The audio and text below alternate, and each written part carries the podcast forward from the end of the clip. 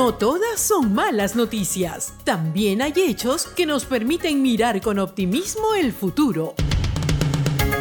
Buena noticia. Luego de 31 días internado, 20 de los cuales estuvo conectado a un ventilador mecánico, el médico intensivista Aurelio Pomiano Dolores, de 53 años, logró vencer al nuevo COVID-19 para alegría de su familia y del personal de salud del Hospital Nacional 2 de Mayo. El médico laboraba en la unidad de cuidados intensivos, su área de trabajo por 14 años, y precisamente allí, en la primera línea de respuesta al coronavirus, contrajo la enfermedad.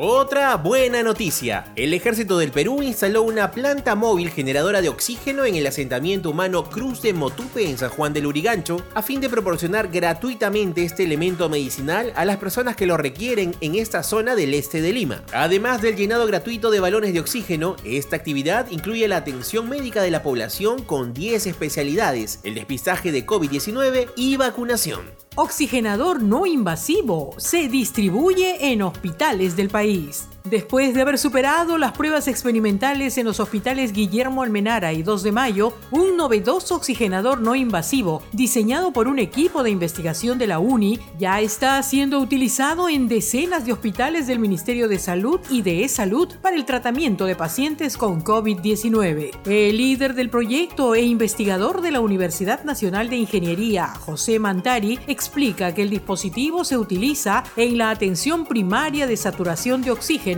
a los pacientes críticos, por la cual en muchos casos se recuperan rápidamente, evitando la sedación y la intubación endotraqueal que requieren los ventiladores mecánicos.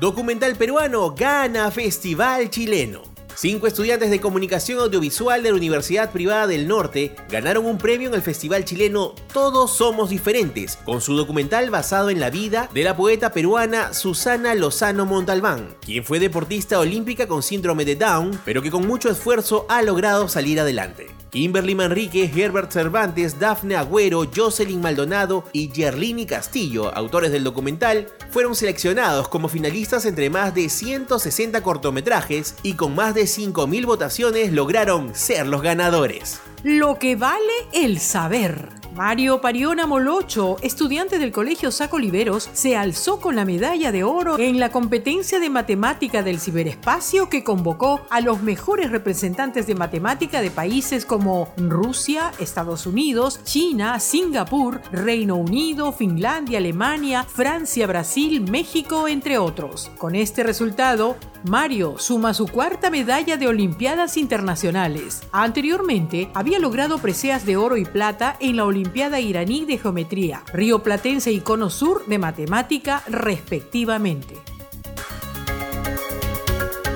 Terminemos el día con el espíritu en alto. Seamos efecto multiplicador de las buenas noticias.